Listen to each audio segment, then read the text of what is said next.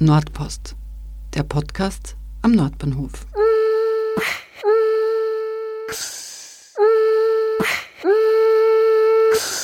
Willkommen zu einer neuen Ausgabe von Nordpost. Wie ihr hören könnt, bin ich nicht Sonja Harter, die üblicherweise durch die Podcast-Folgen führt. Mein Name ist Lorenz und diesmal nehmen wir euch in die freie Mitte mit, die immer mehr Gestalt annimmt. Bei einer von der Gebietsbetreuung Stadterneuerung organisierten Führung hat Manfred Schönwelder von der Stadt Wien, Abteilung Umweltschutz, Einblicke in die Prozesse zum Schutz von Pflanzen und Tieren am alten Nordbahnhofsgelände gegeben. Am besten hören wir gleich mal rein. Also her herzlich willkommen allerseits zu dieser Führung in die Stadtwildnisfreie Mitte.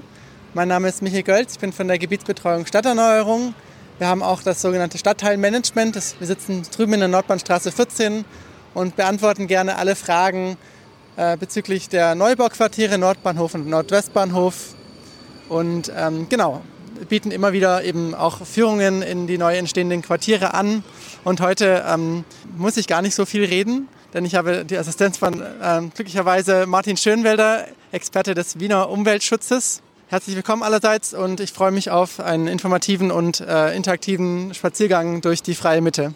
Vielen Dank für die Einladung, dass ich heute, ich heute zu Gast sein darf. Wir haben ja, also wir als MA22, als Stadt Wien Umweltschutz, haben sehr viel Zeit investiert, quasi mit, mit, dem, mit dem Abwickeln und mit den Unterschutzbestrebungsbemühungen äh, im Zuge der Bautätigkeiten äh, am Gelände Nordbahnhof. Ich werde dann quasi im Laufe der Exkursion erzählen, was wir also gemacht haben, welche Schritte wir gesetzt haben und äh, werde dann noch näher über meine Tätigkeiten bei der Stadt Wien eingehen. Und ich würde sagen, wir suchen gleich einmal einen Schatten auf und dann werden wir in aller Ruhe über alles reden können. Wir wussten von dieser Fläche am Anfang ziemlich wenig. Also es war eine, eine Brache von der ÖBB und die hatte jahrzehntelange Zeit, äh, sich zu entwickeln und entsprechend kamen natürlich auch sehr viele geschützte Arten auf dieser Fläche vor. Jetzt muss man natürlich als Naturschutzbehörde äh, entscheiden, kann man überhaupt bauen oder muss man das prinzipiell ablehnen. Und äh, wir haben äh, eigens ein Büro beauftragt. Das musste feststellen, welche Arten gibt es hier.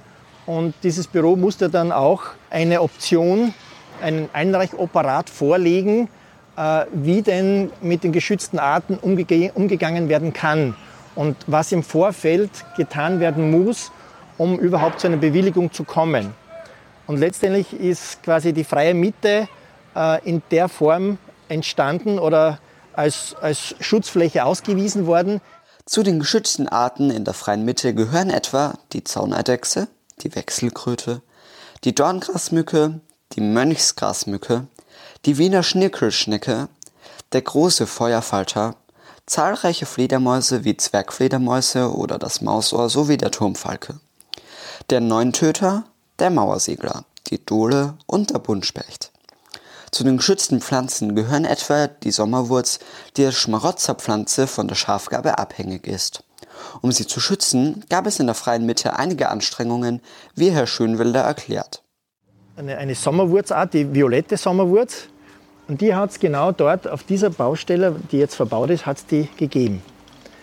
Und da musste man dann entscheiden, äh, bauen, den Bau ablehnen oder alles tun, damit die Art noch existieren kann.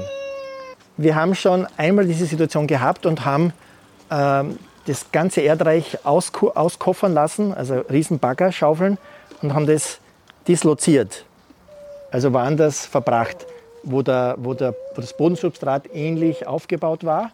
Auf dieser Fläche äh, wurde das, das Erdmaterial mit äh, den Sommerwurzsamen verbracht. Und es wurde auch eingezäunt, quasi als sichtbare, als sichtbare Distanzhalter, damit da nichts passieren kann, damit die, die Menschen nicht reinlaufen äh, und, und, und, und, und quasi, quasi campieren oder was auch immer machen. In dem Zustand, wie es jetzt ist, also das, das Mähgut muss natürlich abgetragen werden, weil es war keine Sommerwurz dabei in dem Jahr. Und äh, da wird dann auch äh, quasi das Saatgut, also die Schafgabe, Schafgabensamen eingebracht, damit quasi fitte Wirtspflanzen ähm, angesiedelt werden und, und gefördert werden. Und danach, im günstigsten Falle, gibt es dann im nächsten Jahr eine wundervolle Pracht an äh, Sommerwurzpflanzen zu beobachten. Das wäre der Idealfall. Also wenn Sie was sehen, bitte sofort die Umweltschutzabteilung anrufen, okay? Würde uns sehr freuen. und äh, tendenziell, also Ende Juni sollte die äh, Sommerwurz blühen und zu sehen sein. Aber man muss aber genau schauen. Also wird sehr oft und sehr gern übersehen, weil sie je nach Vitalität und je nach Jahr größer oder kleiner wächst. Um die Wechselkröte zu schützen, wurden bisher drei Teiche angelegt. Diese werden im Winter trockengelegt, um sicherzugehen, dass darin keine Fische leben, die die Kaulquappen fressen. Durch die niedrige Wasserstände im Frühjahr erwärmen sich die Teiche rasch, was die Reproduktion der Wechselkröte begünstigt. Darüber hinaus gibt es unterirdische Röhren, um die Wanderung der Tiere zu ermöglichen, sowie Amphibiengitter. Wie viele von euch wissen, leben viele der Kröten auch im Bednerpark, wo sie in den Gewässern laichen. Für die Zauneidechse wurden lose Holzstämme und alte Blocksteine des ehemaligen Nordbahnhofs in der freien Mitte drapiert. Da diese Elemente leider immer wieder durch die Gegend getragen werden, ist ein 250 Quadratmeter großer Bereich geplant, in dem die Holzelemente fixiert werden sollen. Was die zahlreichen Hasen am Gelände betrifft, wurde bei der Führung die Frage laut, warum diese nicht abgesiedelt wurden. Hier hat Herr Schönwelder erklärt, dass eine Betäubung der Tiere zu weiteren Gefahren geführt hätte. Äh, quasi Lauftiere sind, hätte man nicht garantieren können, wenn, wenn die sozusagen in dem Stress, äh, in vollem Speed davon flüchten und äh, wenn das Betäubungsmittel dann sukzessive wirkt, äh, wo, wohin sie laufen und, und gegen was sie laufen. Also man hätte sozusagen einen mega Stress ausgelöst und es wäre nicht sicher gewesen, ob das Tier überhaupt überlebt hätte, weil es in seinem Stress sozusagen irgendwo hingelaufen wäre und dann gegen irgendeine Leitplanke oder gegen eine Hauswand gedonnert wäre. Und darum haben wir gesagt, okay, wir, wir lassen es darauf ankommen. Wir schauen, dass wir die, die Hunde an die Leine äh, Pflicht äh, mehr oder weniger gut umsetzen können. Und da wieder quasi äh, Ihr Beitrag, dass Sie sozusagen wenn Sie, wenn Sie, wenn Sie sehen, die Hundebesitzer halten sich überhaupt nicht dran, dass man kurz ein, ein Wort äh, für die Wildtiere erhebt und darauf hinweist, dass es nicht erlaubt ist. Eine weitere Hundezone ist im Nordteil der Freien Mitte bereits geplant. Ein Thema sind auch die verbliebenen Silberpappeln, damit sie stehen bleiben können und etwaige abbrechende Äste keine Gefahr für Besucher der freien Mitte darstellen, wurden Bereiche um die alten Pappeln herum mit Sträuchern bepflanzt, damit Parkbesucher nicht zu nahe an die Bäume herankommen. Diese, diese Baumgruppe ist ebenso mehr oder weniger eine, eine geschützte Gruppe, die wir möglichst lange halten äh, wollen.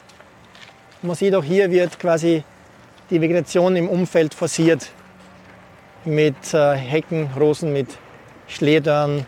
Also alles, was nicht so angenehm ist, wenn man, wenn man durchschlüpfen will. Das heißt, möglichst lange halten?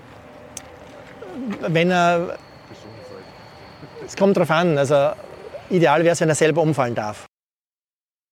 So, das war die neue Folge rund um den Tier- und Pflanzenschutz in der freien Mitte. Wenn dir der Podcast gefällt, freuen wir uns über ein Like auf deiner Podcast-Plattform. Du kannst die Arbeit an diesem ehrenamtlichen Podcast auch finanziell unterstützen. Alle Infos dazu findest du auf www.nordpost.at. Danke fürs Zuhören und bis zum nächsten Mal.